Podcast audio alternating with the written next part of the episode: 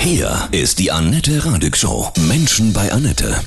Heute bei mir Marathonstar Philipp Flieger aus Regensburg, Deutschlands schnellster Marathonläufer bei Olympia 16. Guten Morgen, Philipp, grüß dich, hi. Ja, guten Morgen. Schön, heute bei euch zu sein. Danke, dass du Zeit hast. Du trainierst ja schon fleißig wieder für Olympia nächstes Jahr in Tokio, oder? Ja, momentan erstmal kleine Regenerationsphase, nachdem der am Wochenende der Berlin-Marathon für mich nicht äh, ansatzweise so gelaufen ist, wie ich mir das erhofft hatte. Mhm. Ja, erstmal abklären lassen, was, äh, was mit dem Rücken los ist, aber es ist natürlich vollkommen richtig. Tokio ähm, ist erst nächstes Jahr und die Qualifikation endet ja auch erst nächstes Frühjahr. Insofern. Diese verfluchten 42 Kilometer, für mich ist das unvorstellbar, sowas je zu schaffen, ja. äh, du musst uns gleich mal mitnehmen und erzählen, wie du trainierst, wie du dich vorbereitest über Krisen, Chancen und Gefühle bei 42 Kilometer Marathonlaufen, Philipp, ja? Gerne. Super. Marathonstar Philipp Flieger aus Regensburg ist heute bei mir. Du bist Deutschlands schnellster Marathonläufer bei Olympia 16 gewesen. Jetzt äh, steht äh, Olympia 20 vor der Tür. Philipp, du hast ein Buch geschrieben, Laufen am Limit. Das ist ganz gerade neu rausgekommen. Würdest du auch 80 Kilometer schaffen am Stück? Das ist eine sehr gute Frage. Ich glaube natürlich, dass ich auch, wenn ich drauf anlegen wollen würde, länger laufen könnte. Ich habe aber auch wahnsinnig großen Respekt vor Leuten, die sagen, mir reicht der Marathon nicht, äh, es muss länger sein. Ich finde, für mich macht allerdings beim Marathon der Reiz natürlich auch die Geschwindigkeit aus. Insofern möchte ich nicht ausschließen, dass ich vielleicht nach der Karriere auch mal noch was Längeres laufe, aber vorerst reichen mir die 42,125 Kilometer. Ich würde nicht mal 10 schaffen. Das ist Wahnsinn. Warum macht dich Laufen so glücklich? Und viele andere Menschen auch, die gerne auch laufen, lange, viel und sagen, also ein Marathon möchte ich einmal schaffen. Zum Beispiel Marathon ist eine, für, viele eine, eine wahnsinnig tolle Herausforderung, die man vielleicht einmal im Leben geschafft haben möchte. Und diese Vorbereitung, die ja auch dann über Monate auf diesen einen Tag hinzielt, wo man ja dann auch viel neben Job, neben Familie und sowas opfert und viel Freizeit da reinfließt, macht das natürlich dann auch sehr besonders, dieser Weg dorthin auch. In einem zweiten Punkt ist es natürlich so, dass Laufen ein sehr simpler Bewegungsablauf ist, wo man jetzt außer ein paar guten Schuhen ja sonst nicht viel braucht. Das lässt sich auch immer und überall eigentlich fast mit einbauen, vor der Arbeit, nach der Arbeit. Selbst glaube, dass, dass man da immer mal wieder auch in diesen sagenumwobenen, trance-artigen äh, Flow-Zustand eben abtauchen kann, wo man irgendwie so komplett das Gefühl für Zeit und Raum verliert und das ist einfach magisch. Ja, das glaube ich. Und da ist man ganz bei sich, ne? Oder? Man spürt sich genau. so voll, ne? Hm. Absolut. Und hat keine Zeit mehr zu denken über irgendwelche Alltagsprobleme oder so ein Kram, ne? Nein, man hat das Gefühl, man schwebt dann so ein bisschen über den Dingen und ist in so einem anderen Zeitraumkontinuum oder so. Also das ist schon,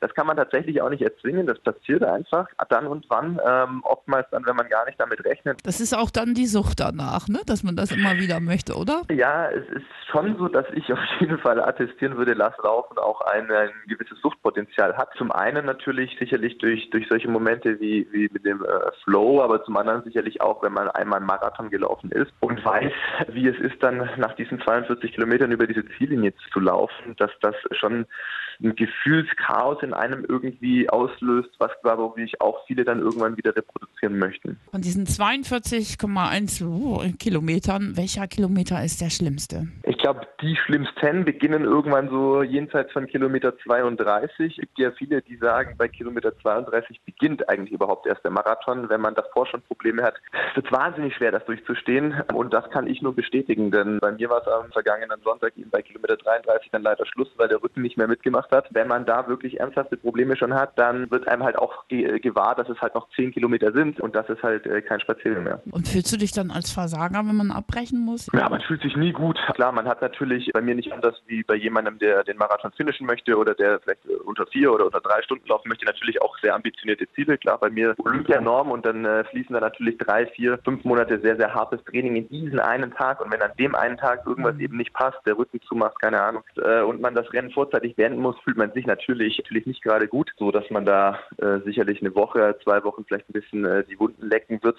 dann gilt der Blick nach vorne. Bist du von deiner Grundmotivation so ein Fighter auch bei allen anderen Dingen im Leben? Ja, würde ich auf jeden Fall sagen. Also ich habe auch, auch eine Menge Rückschläge tatsächlich einstecken müssen. Es ist aber umso befriedigender, wenn man darüber hinwegkommt und seinen Weg weitergeht und irgendwann, wenn auch der ein oder andere Umweg dafür in Kauf genommen wird. Und ich glaube, das ist natürlich irgendwie sinnbildlich jetzt nicht nur beim Laufen so, sondern letzten Endes im Leben auch so. Es wird nie alles glatt gehen und ich glaube, wenn man lernt, mit solchen Rückschlägen umzugehen und irgendwas Positives rauszuziehen, dann ist das sicherlich auch eine ganz gute Lebensschule. Also sowas wie Berlin jetzt am Wochenende, das tut natürlich auch mir weh, ist keine Frage. Äh, nicht nur nur körperlich, sondern auch in, in, der Seele. Aber das wird sicherlich in einem Monat, in zwei Monaten, in drei Monaten sich viel weniger präsent im Innern anfühlen als all die schönen Dinge, die ich im Sport schon erleben ja. durfte. Also jetzt kommen wir mal zu den praktischen Tipps.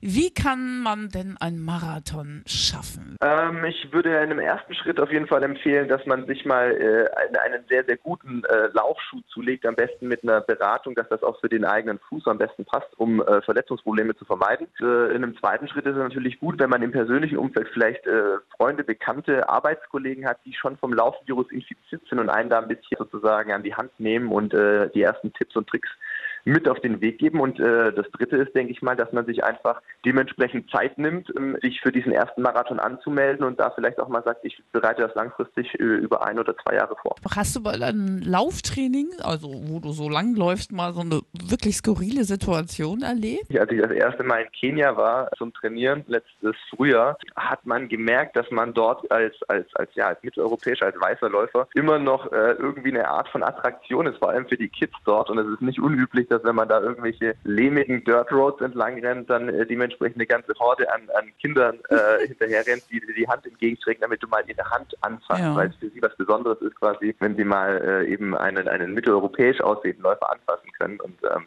das fand ich damals äh, zum einen überraschend und zum anderen aber ganz nett, weil das hat sich auch über vier Wochen dort nicht geändert. Ja, ja ist ein beeindruckendes Land. Ne? Ja. Hm. Ich wünsche dir von Herzen ganz viel Glück, Erfolg, Gesundheit vor allem, ne? dass du schaffst für die Olympia-Quali für nächstes nächstes Jahr. Hat mir viel Spaß gemacht. Wir Vielen auch. Dank euch. Das war Marathonstar Philipp Flieger aus Regensburg. Er hat ein neues Buch geschrieben, Laufen am Limit.